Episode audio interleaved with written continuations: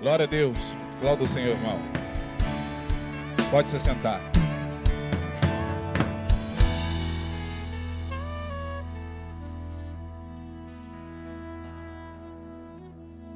Epístola Universal do apóstolo São Judas. Uma epístola antes do livro do Apocalipse. Abra, por favor, quem trouxe a sua Bíblia. Estamos falando sobre esta epístola. Na semana passada nós iniciamos uma reflexão sobre a epístola de Judas. Judas, que é uma epístola pouquíssimo lida nas igrejas evangélicas. Por incrível que pareça, eu tenho alguns anos de convertido e eu vi muito pouco sobre essa epístola. Muito pouco. Na verdade, muito pouco não, ouvi pouco, né? Não é muito pouco, é pouco. Ou é pouco ou é muito. Ouvi pouco sobre a epístola de Judas. E Judas é uma epístola riquíssima, riquíssima. Na quarta-feira passada, nós iniciamos uma reflexão cujo tema é a batalha da fé. A batalha da fé. Eu fiz alguns comentários sobre a epístola de Judas, primeiro mostrando que esse Judas não é o Judas Iscariotes, não é o Judas discípulo que traiu Jesus. Não podemos confundir esse autor com aquele que traiu Jesus. Esse Judas aqui é outro. Esse camarada fazia parte da parentela de Jesus. Ele era um meio-irmão de Jesus, podemos assim dizer, irmão de Tiago. Quando você lê lá o Evangelho, em algum momento diz o texto que alguém, refer- referindo-se a Jesus, diz o seguinte: Não é este o filho do carpinteiro? E não estão em nosso meio suas irmãs e seus irmãos? Ah, Subentende-se ah, a teologia católica caminha por uma direção, a protestante caminha por outro. Né? Mas a teologia, de certa forma, diz que José, quando casou com Maria, já era um homem de aproximadamente 28, 30 anos, enquanto Maria era ainda uma adolescente, e José eh, viera de outra, outra relação trazendo filhos, dentre eles Tiago e Judas, irmãos de Jesus. Portanto, esse Judas aqui é o irmão de Jesus, irmão de Tiago. Quando Judas sente pelo Espírito Santo o desejo de escrever uma epístola, o seu propósito era escrever sobre salvação. Ele pega a pena, molha a pena, e quando ele senta para escrever sobre salvação, o Espírito Santo, porque a Bíblia diz que toda a Escritura é divinamente inspirada, portanto, ele estava sob inspiração de Deus, e naquele momento em que ele propusera em seu coração escrever sobre salvação, no verso 3, ele vai dizer que os planos foram mudados. Ele vai dizer o seguinte: Amados, procurando eu escrever-vos com toda diligência acerca da comum salvação, esse seria o tema da epístola. Ele está dizendo aqui: Eu escreveria sobre a comum salvação, tive por necessidade escrever-vos e exortar-vos a batalhar pela fé que uma vez foi dada aos santos. Por isso eu coloquei o tema dessa nossa reflexão sobre a batalha da fé. O que levou Judas a mudar os seus planos?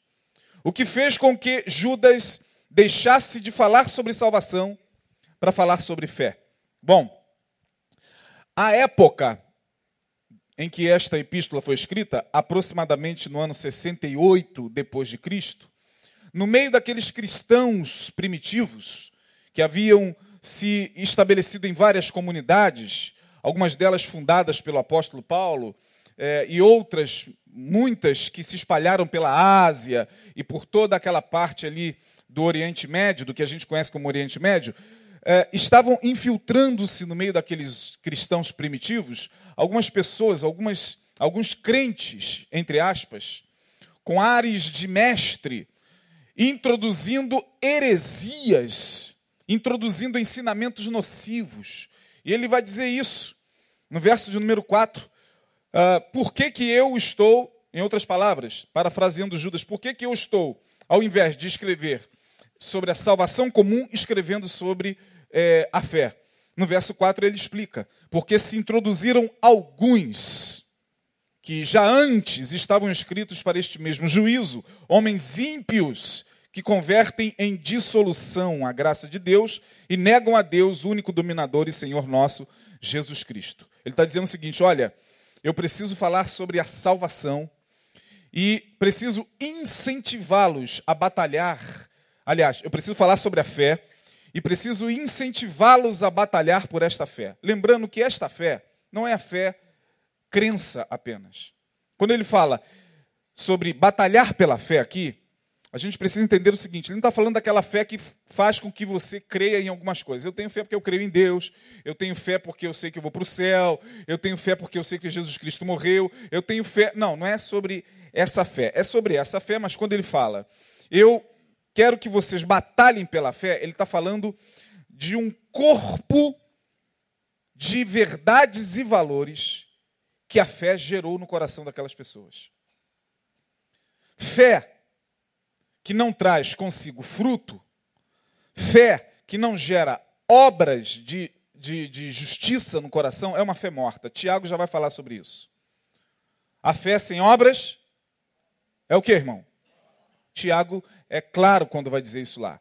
Então, quando Judas fala assim, ó, eu estou vendo o perigo rondando a igreja. Introduziram-se alguns no vosso meio que estão transformando em dissolução a graça de Deus. Portanto, o que a fé gerou no coração de vocês, os valores, as verdades e aquilo que se tornou coluna e baluarte no coração de vocês precisa ser preservado e vocês precisam batalhar por isso. É sobre essa fé.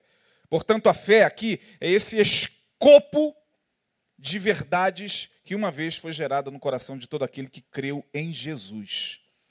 E aí, nós falamos na semana passada e mostramos o porquê devemos batalhar pela fé. Primeiro, eu disse para que a graça de Deus se mantenha genuína em mim. Verso 4, ele está dizendo: olha, tem gente transformando em dissolução a graça de Deus. O que é terrível. Porque se ele aqui estivesse dizendo o seguinte: olha, é, introduziram-se alguns no vosso meio que estão negando a graça, que estão anulando a graça, que estão rechaçando a graça, ficaria mais fácil. Não, ele está, ele está dizendo que algumas pessoas se introduziram no meio daqueles cristãos e trouxeram a dissolução da graça. Dissolução tem vários significados de dissolução no dicionário. Uma, eu falei à luz da química, uma dissolução é você diluir um produto químico em outro. A água, por exemplo, é o solvente natural. À luz da química, o maior de todos os solventes é a água. Qualquer coisa que você mistura com a água fica aguado. Você pega, por exemplo, o leite, coloca água. Houve ali uma dissolução do leite. O leite vai ficar aguado. Você vai tomar o leite, mas o leite não terá mais a mesma consistência. Se eu pego água e coloco, por exemplo, vamos dar aí um, um exemplo: você pega água e coloca é, é, no café, que já leva água, ele vai ficar mais aguado ainda. Se eu jogo água em qualquer líquido, eu provoquei ali uma dissolução. Dissolução significa desintegração. Dentre os inúmeros significados do Aurélio, desintegrar, desestruturar, fragmentar, é, falsificar, é, tornar algo enfraquecido. É isso que estava acontecendo. Eu disse que preciso batalhar pela fé para que a graça de Deus se mantenha genuína em mim. Eu falei lá na quarta-feira passada é, que a graça ela corre o risco de, de, de se dissolver em nós. Nós fomos salvos pela graça. Nós fomos alcançados pela graça de Jesus. Quantos aqui foram alcançados pela graça? Mas esta graça, se não preservada pela fé, porque é a fé que faz com que a graça seja preservada em você, corre o risco de ser diluída. Mostrei lá como. Primeiro, nós podemos sofrer uma dissolução em nós da graça pela libertinagem. Quando eu falei isso, eu citei lá o exemplo de Romanos 6, versos 14 e 15. Paulo vai dizer o seguinte: Ora, aonde abundou o pecado, mas em Romanos 6, versos 14, 14 e 15, ele vai dizer o seguinte: Pois que pecaremos Ou continuaremos a pecar para que a graça abunde em nós? Porque senão a ideia de que, ah, pastor, aonde abundou o pecado superabunda a graça, eu vou sair pecando a torto e a direito para que a graça superabunde em mim. Esse pensamento já é um pensamento dissoluto. É isso que Paulo está dizendo. Não, pera lá. Cristo nos alcançou pela graça e nós vivemos pela graça e somos filhos da graça. Mas a gente tem que tomar cuidado, porque muita gente hoje usa da liberdade para dar ocasião à carne. É isso que Paulo vai dizer aos Gálatas, no capítulo 5, no verso 13. Gálatas 5,13, Paulo vai dizer o seguinte: Não useis da vossa liberdade para dar ocasião à carne. Então hoje, você vê que a graça já está sendo diluída no coração de algumas pessoas, primeiro, por causa da libertinagem. Elas acham que viver na graça é viver de acordo com o desejo de seus corações. Já que eu vivo, vivo na graça, então eu vou fazer o que der na telha. É, já que eu vivo na graça, então eu vou viver de acordo com os desejos e as inclinações do meu coração. Isso já é um sinal da dissolução da graça. Segundo, a graça pode ser diluída em mim pelo medo. Ora, se eu digo que vivo na graça, é, eu preciso entender que a graça me liberta do medo de Deus. Por que, que eu falo isso? Porque o medo também é um, um, um, um diluente da graça. A gente encontra com alguns crentes que vivem como se vivessem na lei. Vivem ainda com aquele terror daquele Deus que castiga, que está é, o tempo todo fiscalizando, fazendo sindicância na, na, na sua vida para ver se pode achar alguma coisa em você a fim de te punir. E alguns púlpitos por aí afora que se dizem púlpitos da graça são púlpitos da lei. Só quem entra vai se deparar com o tempo que ali não há liberdade nenhuma, irmão. Liberdade para inglês ver. Tem igrejas que pregam a liberdade para inglês ver. E as pessoas se iludem com liberdade se iludem achando que liberdade é chegar num ambiente e poder, sei lá, botar um brinco. Agora sim eu sou livre, oh, estou numa igreja que pode botar brinco. As pessoas acham que liberdade é entrar numa igreja onde pode botar tatuagem. Oh, agora eu posso botar tatuagem. Aquela igreja é bacana, porque agora o pastor não, não briga.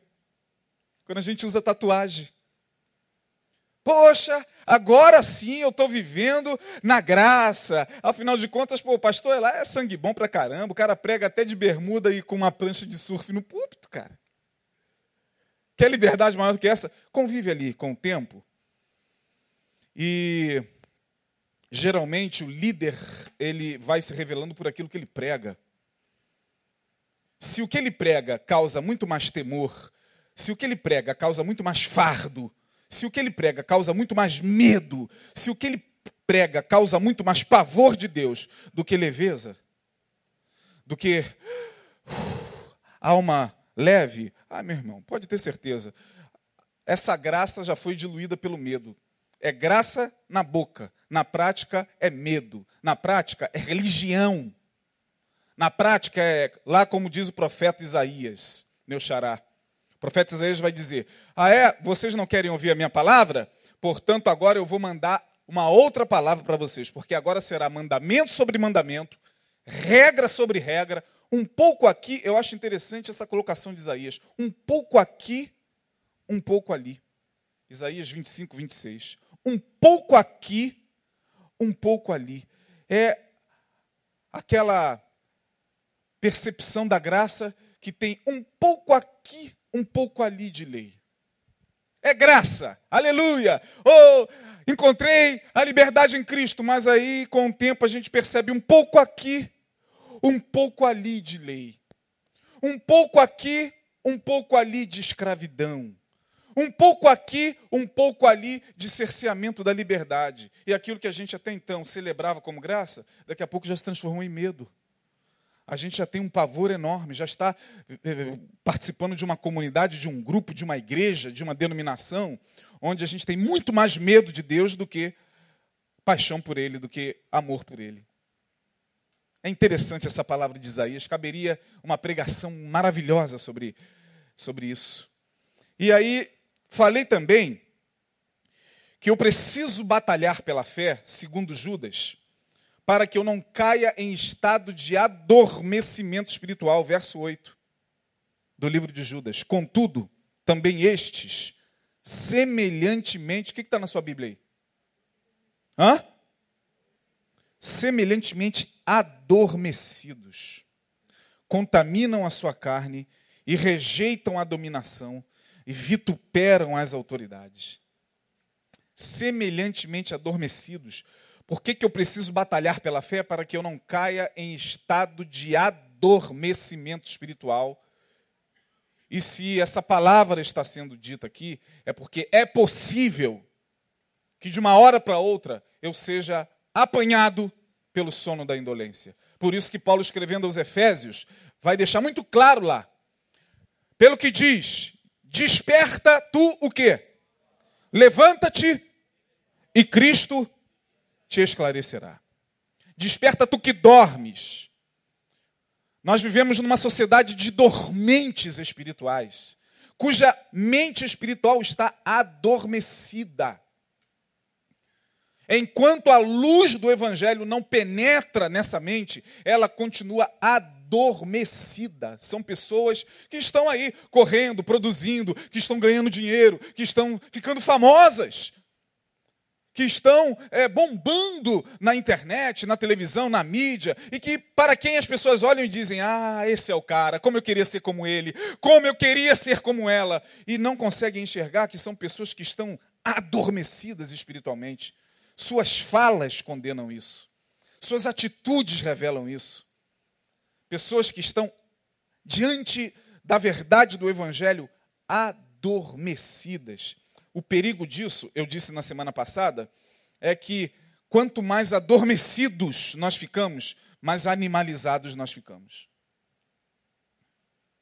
Falei sobre o Salmo de número 73, verso de número 22. Em dado momento, o salmista, ora, o salmista conhecia Deus, mas em dado momento ele não vigia e ele percebe que ele já estava vivendo esse estado de adormecimento e pior. Salmo 73, eu vou até fazer menção de novo desse texto, porque esse texto é muito interessante. Salmo 73, verso de número 22, ele vai dizer o seguinte: é, Assim me embruteci. Olha que coisa. Nada sabia. Era como animal perante ti. Vou repetir o que o salmista está dizendo aqui no Salmo 73, versículo 22. Em dado momento, ele vai dizer o seguinte: Senhor, diante da tua obra, diante da tua grandeza, diante do que tu estavas fazendo, diante das maravilhas da, da, da, da tua, das tuas veredas, diante de tudo aquilo que. Eu não estava entendendo nada, eu estava como um animal perante ti. Os que estão em estado de adormecimento espiritual estão animalizados. Por isso que agem como animais. Eu falei aqui, e já dei um estudo no ano retrasado, se eu não me engano, ano passado, ano retrasado, sobre níveis de consciência. Eu falei que existem níveis de consciência, né? Qual é a diferença de uma qual é a diferença de, de um ser humano para o outro? Porque que quando a gente olha para a Bíblia, a gente vê, por exemplo, Deus falando acerca daquele povo que saiu da terra do Egito. Denilson pregou sobre isso no domingo. É, e fez uma colocação interessante. Porque toda aquela multidão que saiu do Egito, daquela multidão, só dois entraram na terra prometida. Dois. De quase dois milhões e meio de pessoas. Só dois entraram na terra prometida. Quem se lembra o nome dos dois? Josué e Caleb. E quando você lê o texto lá em Deuteronômio, é muito interessante o que diz lá. Deus olha para o povo e diz: Porque nenhum, ninguém desta geração entrará no meu repouso, salvo Caleb, Josué também. Mas ali Deus fala de Caleb e diz o seguinte: porque nele houve outro espírito. O que é isso? Nele houve outro espírito. Deus olha para Caleb e diz: ele é diferente. Ah, mas Deus não faz acepção de pessoas. Sim, Deus não faz acepção de pessoas porque sua graça é para todos, seu amor é para todos, a salvação é para todos, o evangelho é uma chamada para todos, mas há pessoas e pessoas. Nem todos são iluminados a ponto de se tornarem um referencial para a sociedade, irmãos. Nem todos são mestres capazes de atrair discípulos após si. Nem todos alcançam determinados níveis que pouquíssimas pessoas que pisaram nesse planeta alcançaram. Eu não estou falando só de evangélico, não, hein? Já deixei em ocasiões anteriores bem claro aqui. Não estou falando só do nosso meio, não. Teve gente que passou lá pelo catolicismo, por exemplo, e que alcançaram níveis de consciência. Você pega, por exemplo, Madre Teresa de Calcutá. Diante de uma mulher como aquela, você percebe que o seu nível de consciência tem que vibrar um pouquinho mais. Se você se considera muito espiritual, você pega um homem como Mahatma Gandhi. E você, meu Deus, eu não sei nada. Tudo que eu sei é religião. Porque esse homem se deu pelo próximo, esse homem pregou o amor e morreu pelo amor. Aí como é que a gente dá, tem coragem de dizer que uma pessoa dessa foi para o inferno? Você e eu, com certeza, conhecemos pessoas que não são evangélicas, pelo contrário, professam outra fé, muitas vezes combatida por nós evangélicos, como por exemplo o Espiritismo, a gente adora falar do Espiritismo, a gente adora pregar para o Espírito para que ele se converta, e muitas vezes certos espíritas dão um banho de espiritualidade, de moral, de ética, diante de alguns cristãos que, sinceramente, dá até vergonha. Dá até vergonha, irmão. Sinceramente, olha, se eu, por alguma razão, exemplo, tá? É um exemplo assim meio meio grotesco, mas como eu estou falando de mim, se em algum momento eu tivesse de sofrer uma prisão perpétua, Deus que me livre e guarde, por alguma coisa que eu de repente viesse a cometer, é, não seria obviamente no Brasil, porque não existe prisão perpétua no Brasil, e se o juiz me falasse o seguinte, é, Pastor Isaías, o senhor ficará preso até a morte, e o senhor dividirá a tela, a cela, melhor dizendo, com uma das duas opções, que também passará eternamente a vida preso. Escolhe. O senhor quer passar preso, quer ficar preso ao lado de um pastor, ou o senhor quer ficar preso ao lado de, sei lá, um monge budista. Olha, irmão, eu teria uma dúvida, hein? Eu ia pedir ao juiz tempo. Eu sei que o evangélico não quer ficar lá de pastor, pastor. Dependendo de determinados pastores, ou de quem se diz pastor, ou de quem se diz missionário, ou de quem se diz homem de Deus, ou de quem se diz mulher de Deus, sinceramente é mais fácil você se cercar de pessoas que nem a sua fé professa, mas que cujo nível de consciência já saiu do estado de adormecimento. Por incrível que pareça. Eles estão um pouquinho mais elevados do que muitos dentre nós, cuja mente está vibrando, como eu costumo dizer, é, os que têm mente adormecida vibram perto do, do, do teu cão. Às vezes eu fico interagindo com o meu cachorro, você já deve ter feito isso. Eu fico pensando, meu Deus, não é possível que. O meu cachorro, eu adotei lá um vira-lata que apareceu na minha porta e deitou-se na, na, na, minha garagem. De manhã eu falei, não, vou pegar cachorro, já tenho uma cachorra. Deus, Deus me livre colocar cachorro aqui e tal. Aí eu saí. Eu falei, bom, se eu voltar esse cachorro estiver aqui ainda, é porque é um sinal. Caramba, eu saí oito e meia da manhã, irmãos, eu voltei meio-dia e meia. O cão estava lá. Olhou para mim e falei, tem que. Botei para dentro. Ele cresceu, já faz três anos, já me deu um tombo quase que me matou. Ué, se a mula foi capaz de empacar com Balaão, quando eu ganhei aquele tombo, eu falei, bom, Deus está querendo falar alguma coisa comigo, meu irmão. Porque como é que pode? Eu saí, desci a escada, o cachorro veio por entre as minhas pernas, me derrubou três metros, eu caí, pá! Só desloquei o meu ombro. Olhei para ele, ele banando o rabo, olhando para mim. Aí eu falei, meu Deus, será que Deus está querendo falar alguma coisa comigo através do meu cachorro, com esse tombo? A gente tem que ficar atento. É, mas eu fico olhando o comportamento de um cão é, e fico olhando o comportamento de algumas pessoas e falo, meu Deus, algumas pessoas estão vibrando muito próximo ao cão.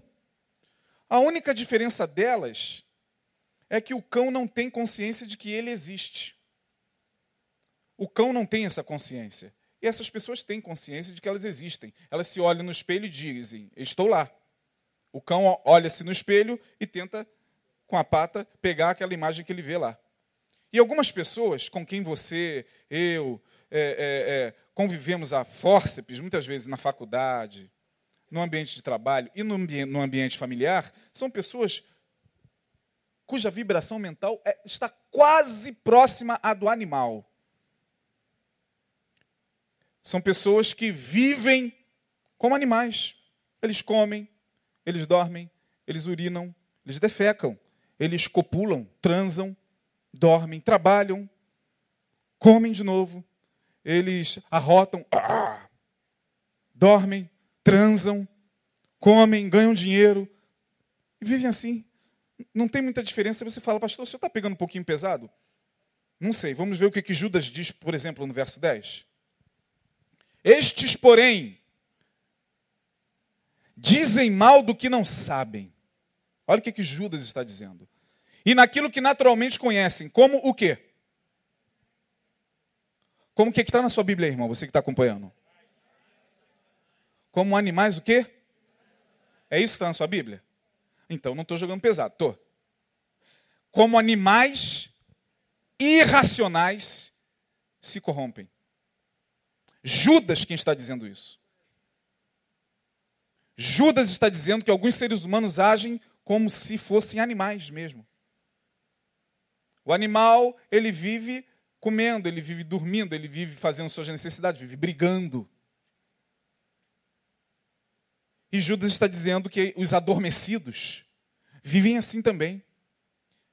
Mesmo com a Bíblia debaixo do braço, mesmo pulando nos shows gospel, aleluia! são adormecidos. Mesmo dizendo aleluia, glória a Deus, Jesus, ainda não desenvolveram a consciência do Evangelho. Ainda não elevaram seus níveis de consciência para uma vida que está além da vida medíocre. A palavra medíocre vem de média. Da onde vem a palavra mídia? A mídia, porque vive atrás da média, por que, que é mídia? Mídia e média são palavras da mesma raiz. Porque a mídia, que colhe tudo que está na média da sociedade, certamente vai colher e vai viver da mediocridade. Então, quando a gente fala, não, viva uma vida medíocre, ninguém está agredindo ninguém, não. Está dizendo o seguinte: olha, existem aqueles que vibram aqui, existem aqueles que vibram aqui, e existem aqueles que vibram aqui. Quando Jesus está falando aos discípulos, em dado momento, Jesus percebe que eles estavam numa dimensão mental ainda muito baixa. Aí Jesus diz assim: Eu ainda tenho muita coisa vos dizer, mas vocês ainda não podem suportar. Hoje, caminhando, já são nove e dez. É isso mesmo, meu relógio está errado. Ricardo, que horas tem aí?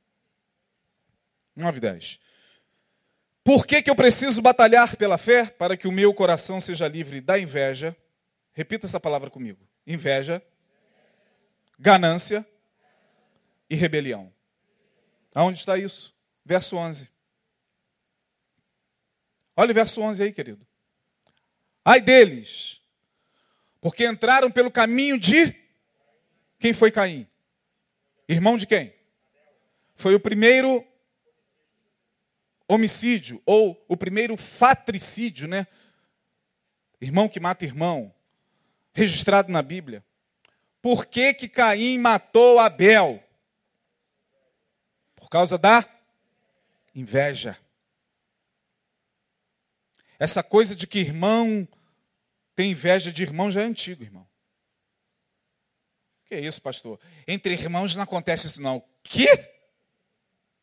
Espera aí. Entre irmãos não acontece isso? Você está louco, filho. Não, pastor, que isso, que isso? Irmão, o que mais acontece é inveja entre os irmãos. Inveja entre as irmãs. Uma está sendo bem sucedida, a outra se morde. Tem crimes e mais crimes pela sociedade afora aí, de irmão matando irmão. Você vê isso todo dia. Todo dia. Caim foi invejoso.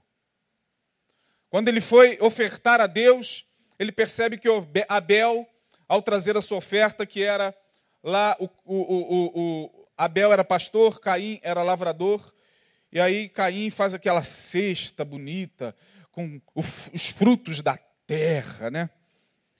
Já mostrando mesmo que ele era pagão. A palavra paganismo, pagão, a palavra pagão vem de terra, de alguém que vive no campo.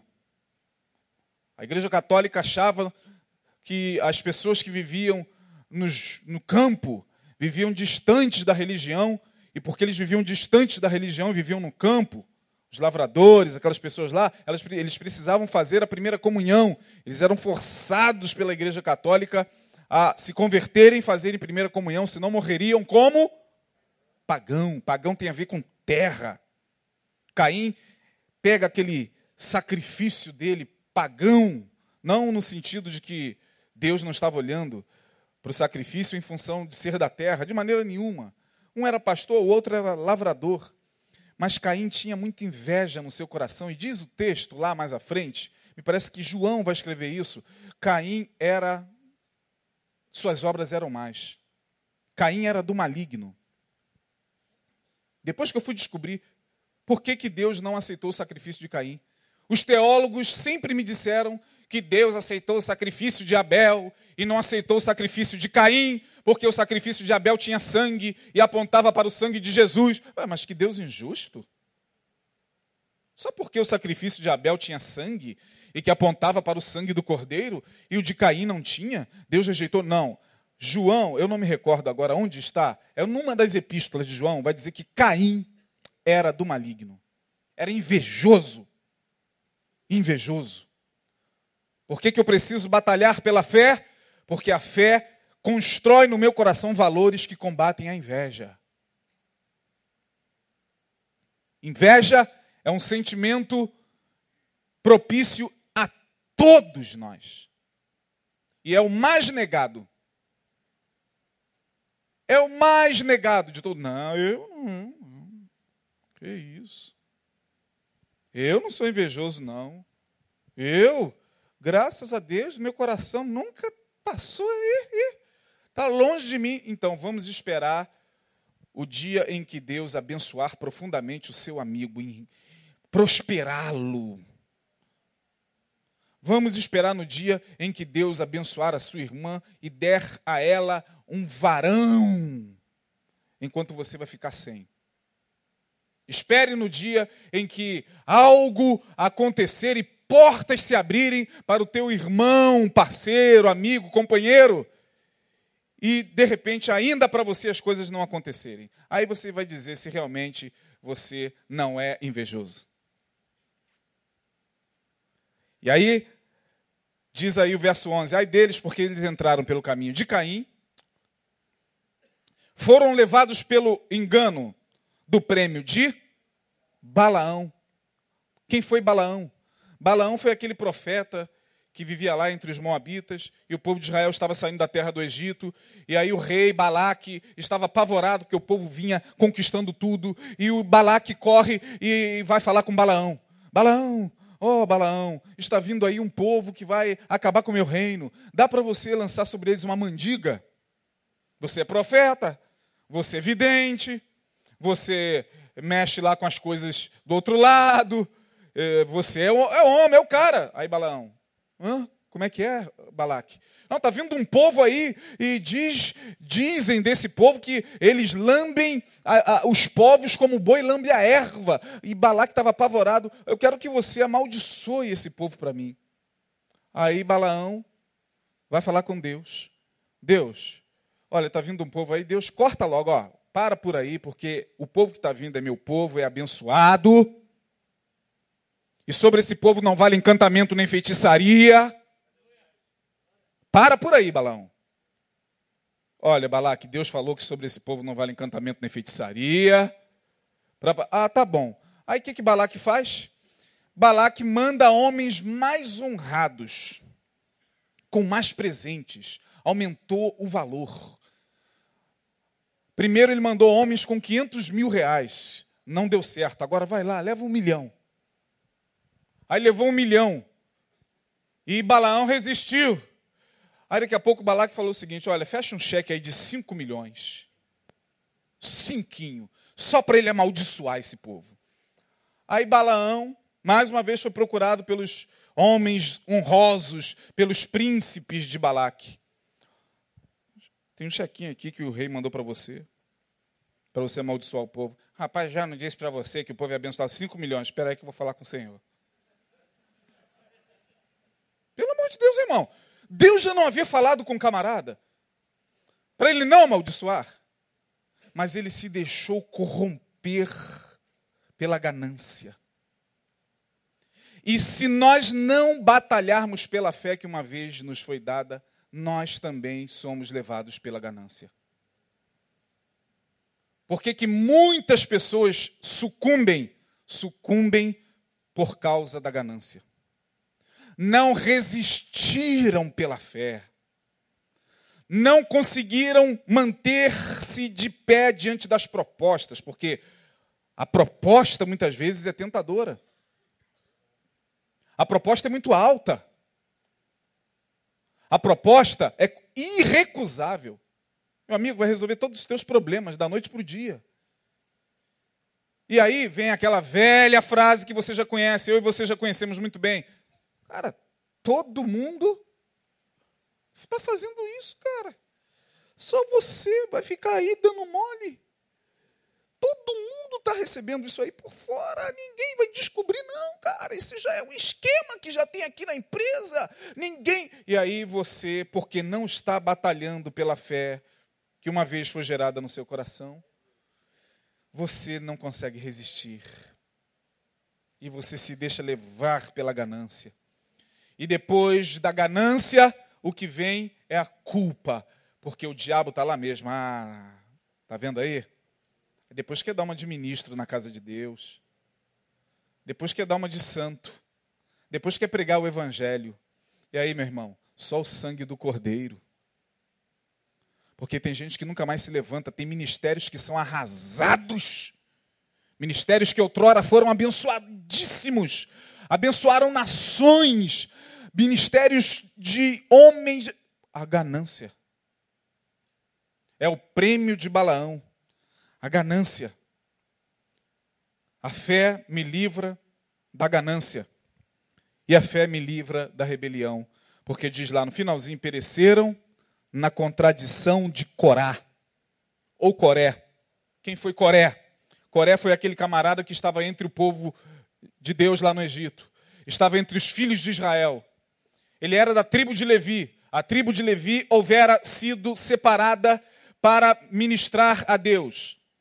A tribo de Levi foi uma tribo que Deus separou.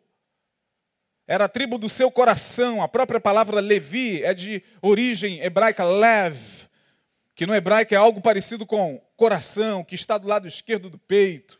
Deus olha para a tribo de Levi e diz: Essa tribo eu estou separando porque ela vai atuar no meu sacerdócio.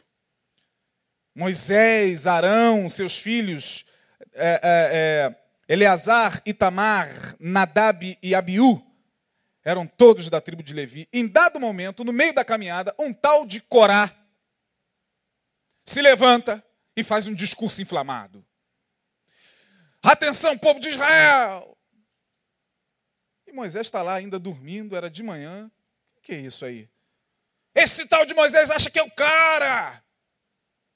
Ele acha que só ele é o bambambam. Bam, bam. Oh, nós também somos levitas. Nós também temos direitos sobre vocês, temos o direito e tal. Juntou-se a ele um tal de Datã e Abirão. Verdade, é isso aí. Que tal de Moisés aí? Moisés sai, coitado ainda, com sono, olho inchado. O que está acontecendo? É, você mesmo, seu velho. Tá achando o quê? Está achando que é o bambambam, bam, bam, está achando que o povo só te ouve. Está achando que você é quem? Recebeu autoridade. Você é da tribo de Levi, eu também sou. Você é ungido? Eu também. Que agora chegou a vez da gente também. Tá, tá junto nesse negócio, para com isso. Aí o povo, como é massa de manobra mesmo, o povo. Moisés, como era um homem despretensioso, tá bom, meu filho, faz o seguinte: amanhã traga os seus incensários diante do Senhor, que eu vou acender o meu. Vamos diante do Senhor, com o incensário aceso. O Senhor vai fazer justiça e vai saber quem é dele. Se eu não for, mas então tá bom. Olha que o cara ainda teve chance de chegar, pelo amor de Deus, o que, que eu estou fazendo? Não, o cara falou, tá bom, aí, amanhã vamos preparar os incensários. Datã e Abirão, prepare aí e tal. No dia seguinte, diz o texto que a fumaça da glória de Deus desceu sobre o tabernáculo. Deus desce e diz: O que está acontecendo? Tem uns caras aí dizendo que, tem que o povo tem que seguir a eles também. Aí a gente, Senhor, eu estou aqui com o meu incensário, manda eles chegarem-se a mim. Com toda a família deles. Filho, ovelha, boi, gado, tudo, roupa, tênis, sapato, tudo. E eles chegaram. Sabe o que aconteceu, irmão? A terra se abriu.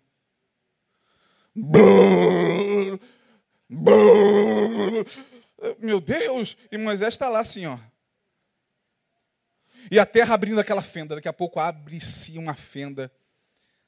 Datã, Coré e Abirão, suas famílias, seu gado, seu... Ah, mas que Deus é esse? Não interessa, Deus é Deus. Todo mundo desceu e a terra se fechou.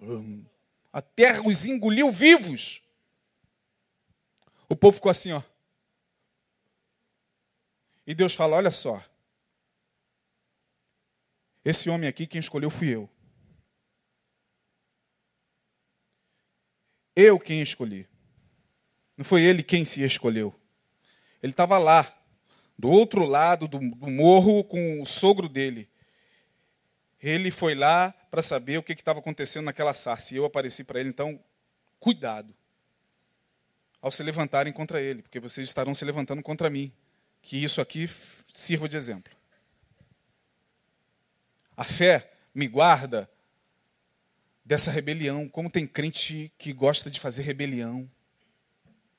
Irmão, que coisa terrível. E aí eu quero parafrasear o que vocês já cansaram de ouvir aqui do pastor Neil. A maioria das igrejas evangélicas hoje são fruto de quê? Fruto de Datã, Coré, Bião, Coré. Não é só você que vai mandar, não, rapaz. Tá pensando o quê? Eu também vou, eu mando também nessa jossa.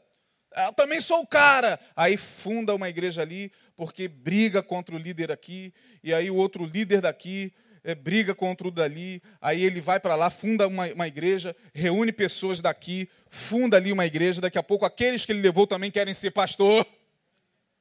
Já aprenderam como é que a coisa funciona, se levantam contra ele, e aí saem dali levando dali gente, e aqueles que dali, os, que, os que dali levaram também vão querer mandar, e por aí as igrejas estão lotadas de gente que saiu em rebeldia, denigrindo seu líder, detratando. Quero voltar para o verso de número 11, porque já vai dar hora. Olha só, verso 10. Dizem que essas pessoas falam mal do que o quê? O que está aí na sua Bíblia, irmão? Estes, porém, dizem mal do que não sabem. A gente tem que tomar muito cuidado com o que a gente diz. Quando o pastor Neil se ausentou, um monte de gente aí falando um monte de besteira. Falando coisas que não sabem. Eu não estou aqui para defendê-lo, eu não preciso de defesa. Quem o defende é o Senhor. Eu nunca fui disso, irmão. Estou há 12 anos aqui, nunca fui de ficar. É, mas saiu um monte de gente. Ih, pastor, foi para os Estados Unidos da América. Aí o outro, ih, tá sabendo, pastor Neil abandonou a igreja e foi para Jamaica. Falei, meu Deus. Ih, olha, virou as costas e foi para Miami. Se eu ligar para o Neil aqui agora, é porque eu não tenho, o Lindoval tem ali o rádio, se passar um rádio ele atende, não atende? Atende, atende aqui, na casa dele. Como é que as pessoas saem falando um monte de besteira? Sabe por quê? Porque se alimentam disso.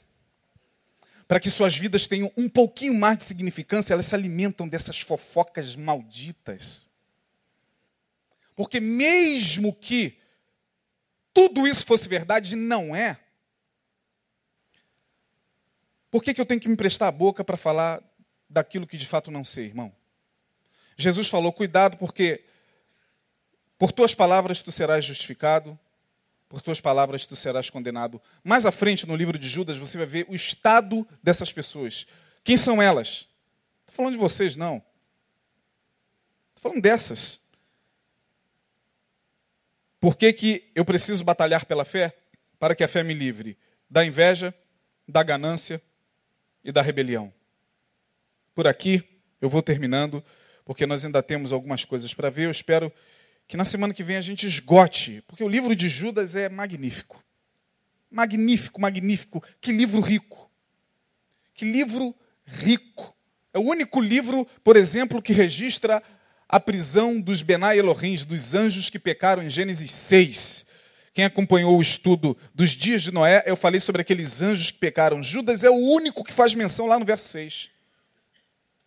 E fala desses anjos que foram aprisionados na escuridão, porque deixaram a sua habitação, sua habitação. É, é fantástico esse livro. Na semana que vem, nós vamos ver que a fé me livra e eu preciso batalhar por ela, para que a minha vida não seja de aparência. Verso 12, nós vamos explorar o verso 12. Estes são manchas em vossas festas de amor, banqueteando-se convosco, apacentando-se a si mesmos. São pastores de si mesmos. Que negócio de pastor não, para com isso, preciso de pastor não. É. Cada um vive de acordo com a espiritualidade que melhor lhe aprover, irmão.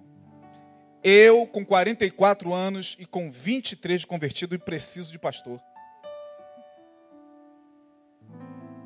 Mas tem gente por aí que não. Que pastor o quê? Tá nessa de pastor? Para com isso, rapaz. Ei, pastor, para ficar regulando tua vida. Ninguém regula a vida de ninguém. Pelo menos aqui, alguém regula a vida de alguém aqui. Mas estes apacentam-se a si mesmos sem temor. Verso de número 12. Quem são eles? São nuvens sem água, levadas pelos ventos de uma para outra parte. São como árvores, o quê? Murchas, infrutíferas duas vezes mortas, desarraigadas. A fé me livra de me tornar nisso aqui.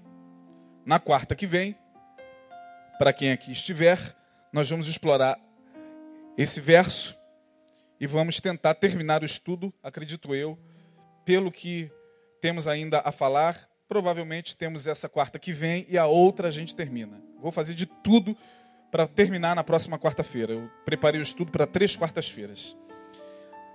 Temos que batalhar pela fé porque os dias são maus, irmãos. E são dias que cada um ouve o que quer. A gente às vezes prega, a palavra é, a palavra é ministrada com clareza, a palavra é ministrada de acordo com a visão que, que Deus deu para esse lugar, para esse ministério, mas tem gente que não ouve, tem pessoas que já estão com surdez crônica mesmo, a questão é espiritual e crônica, não vão ouvir. É, seus ouvidos já têm comichões, eles vão procurar mestres segundo suas próprias concupiscências, como diz lá. Que nos últimos dias as pessoas vão sair por aí procurando ouvir o que lhe agrada. Vão procurar mestres, e esses mestres são esses aqui, que estavam lá no meio do povo e falando o que o povo queria ouvir, ali no corredorzinho, puxando um para cá, indo na casa de um ali, é, fazendo reuniãozinha de oração aqui. Eram esses mestres aqui contra quem Judas está batalhando e dizendo: abra o olho, porque eles estão, eles estão aí para diluir a graça.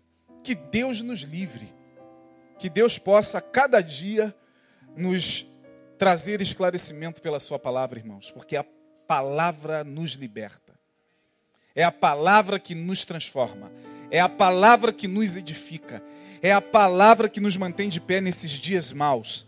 É a palavra que nos coloca no coração o desejo ardente de buscar a Deus, enquanto se pode achar, de invocá-lo enquanto ele está o quê? Perto. Perto está o Senhor de todos aqueles que o invocam. Amém? Deus abençoe. Vamos ficar de pé. Até quarta que vem. Eu sou meio rigoroso com o horário, não gosto de extrapolar. Nove e meia é o nosso tempo. Que você possa ter um restante de semana abençoado. Que Deus possa guardar a tua entrada, a tua saída, a tua condução, a tua van, o teu ônibus, o teu carro. Que Deus possa colocar anjos ao teu redor para que você possa a cada dia ser guardado pelo Senhor. Esse é o nosso desejo. Desejo uma feliz semana, pessoa que está mais próxima de você. Uma semana abençoada. No nome de Jesus. Vamos embora. Vamos orar. Senhor Jesus, bendito seja o teu santo nome. Obrigado pela presença do teu Espírito nesse lugar. Obrigado, Senhor, porque a cada dia tu, com misericórdia, trata cada um de nós.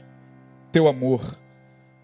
Ó Deus, nós não somos aqui melhores do que quem quer que seja. Quem somos nós? Ai de nós, ó Deus. Nós não somos melhores nem piores e nós não estamos aqui para nos igualar a quem quer que seja. Somos apenas nós mesmos com nossas dificuldades, com os nossos dilemas, com os nossos questionamentos, com os nossos risos, com as nossas dores, com as nossas alegrias e tristezas, com as nossas perdas e ganhos. Somos apenas nós mesmos diante do Senhor. Obrigado, porque a tua palavra é aquela que nos permite a cada dia estar de pé. Queremos estar de pé. No dia do Filho do Homem, queremos estar de pé. Ajuda-nos no nome de Jesus. Dá-nos uma semana abençoada. Guarda teus filhos até que eles cheguem salvos em suas casas. Cega o homem mau. Coloca anjos com espadas desembanhadas na, nas conduções, no, nas, na, nas combis, nas vans, nos ônibus, nos veículos. E guarda-nos, ó Deus, até chegarmos aos nossos lares. Em cada esquina coloca anjos, em cada quarteirão coloca anjos para nos guardarem de toda investida maligna. Nós assim te pedimos, desde já, no nome de Jesus, nosso Senhor, o que vive para sempre. Amém. Amém. Deus abençoe. Até domingo, ceia do Senhor.